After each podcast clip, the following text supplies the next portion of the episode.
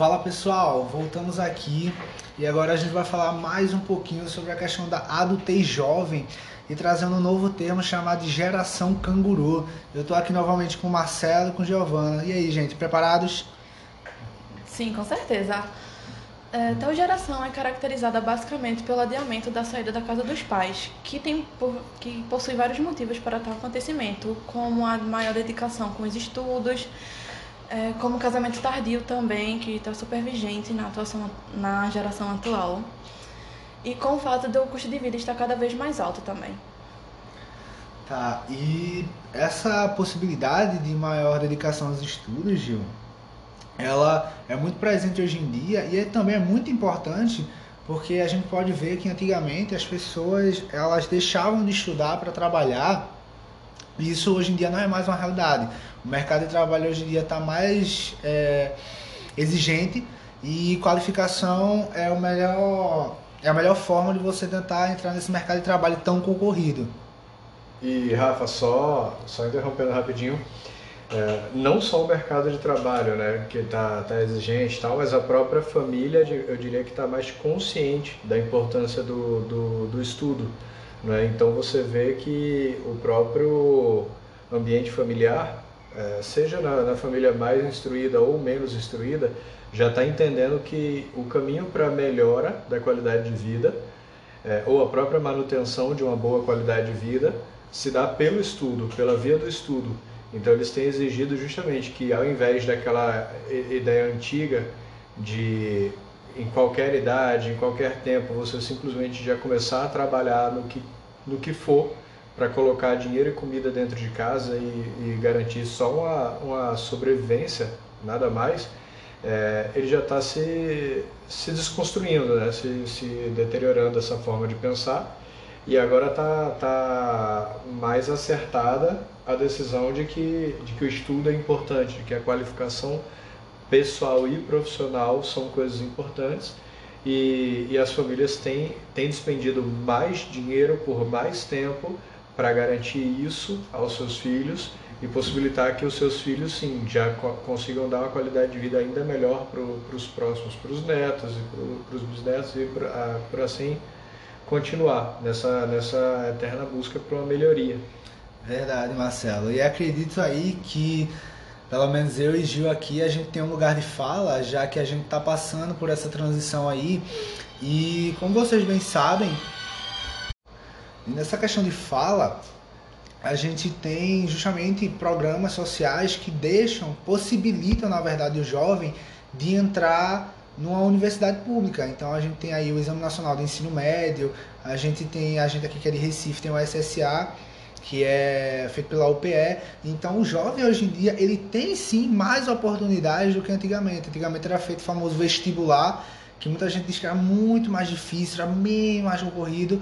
E aí você tem a oportunidade desses jovens de entrarem numa faculdade, de estudarem, de se preocuparem efetivamente apenas com o estudo para que futuramente eles tenham uma condição melhor, estejam financeiramente bem, já que, como a gente comentou antes, atualmente o mercado de trabalho está muito concorrido e o custo de vida está cada vez mais alto. Então, essa, essa busca pelo estudo, essa recepção calorosa, tanto dos pais quanto dos novos jovens, de tentar uma condição melhor, é muito importante.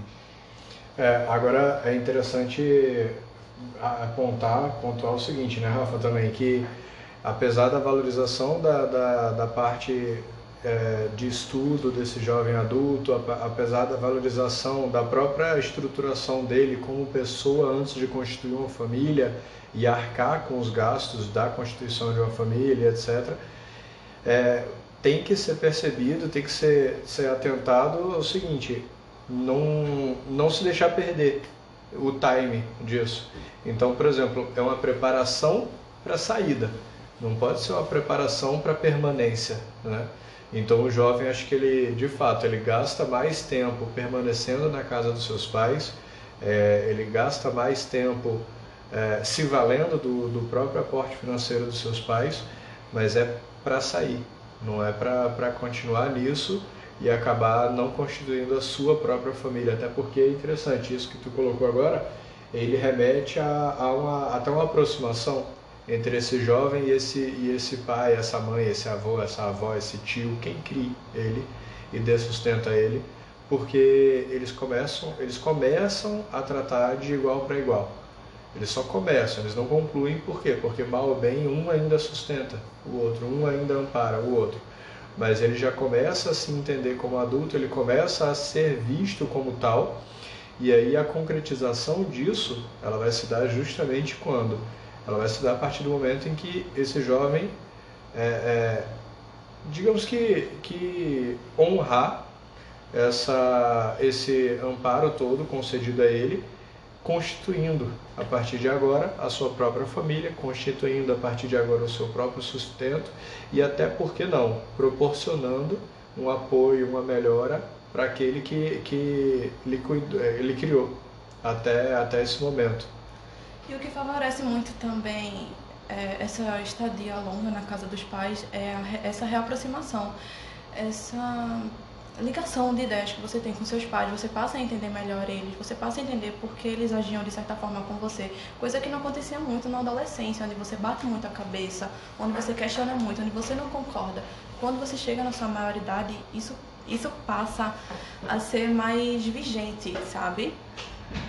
Isso também, isso é...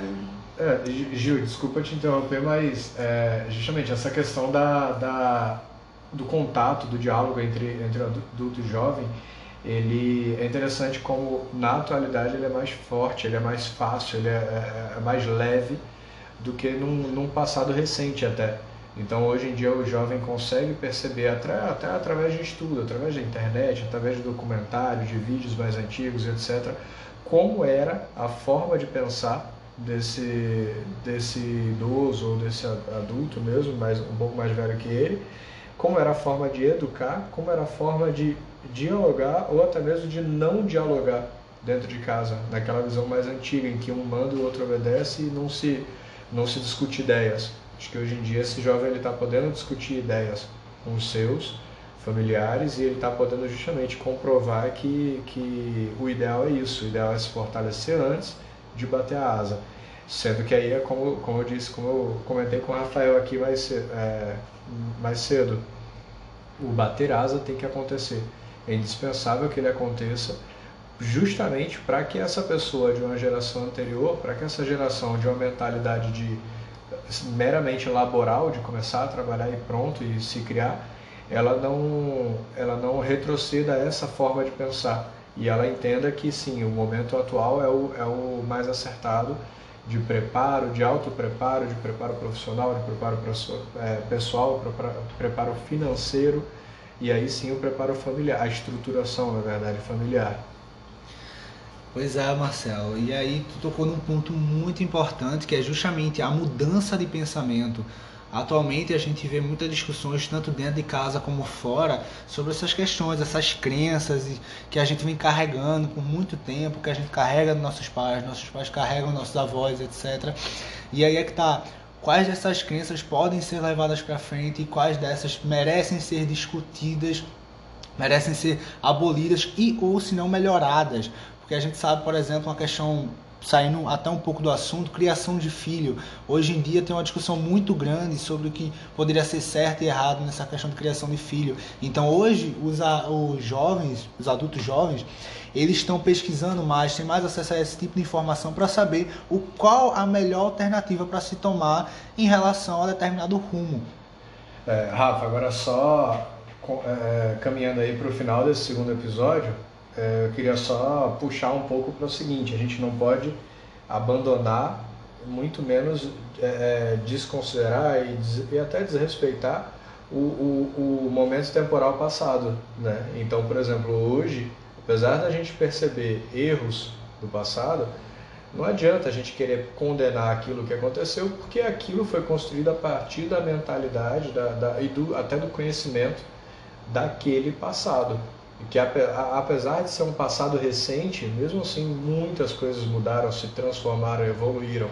Então eu acho que de fato é importante mudar, é importante perceber, é importante é, evoluir, só que sobretudo é importante contextualizar bem e respeitar ah, as dificuldades vividas em outros momentos, certo? Então, assim, é a questão do, do, do, do, da forma de criar, de criar desde, desde a primeira infância até já essa parte adulta e tal, a forma de interagir é, entre elas, etc., ela sempre tem que ser pensada tendo, tendo um grande respeito pelas limitações da época, pelas limitações dos costumes até mesmo da época.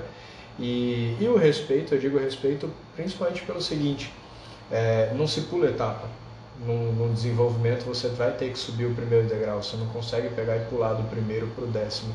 Você vai ter que subir degrau por degrau, então eu considero que esse momento passado, os acertados e, o, e, e, e os errados, eles servem como parâmetro, tanto para o que, o que fazer ou fazer melhor, quanto para o que não fazer. Mas é isso, vamos encerrar esse segundo episódio, gente, e no próximo a gente conclui com o terceiro episódio da cadeira do Gleidson Rocha. Valeu, até já!